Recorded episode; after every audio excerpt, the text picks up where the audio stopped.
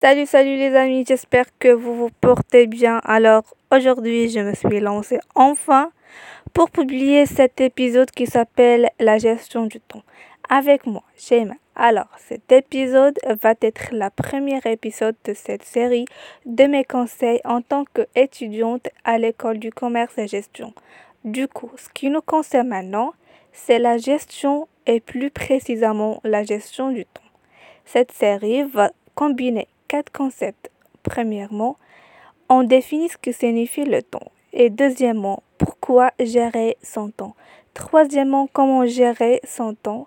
Et finalement, le quatrième point, plutôt le quatrième concept, c'est quels sont les avantages et les inconvénients avec des exemples, bien évidemment.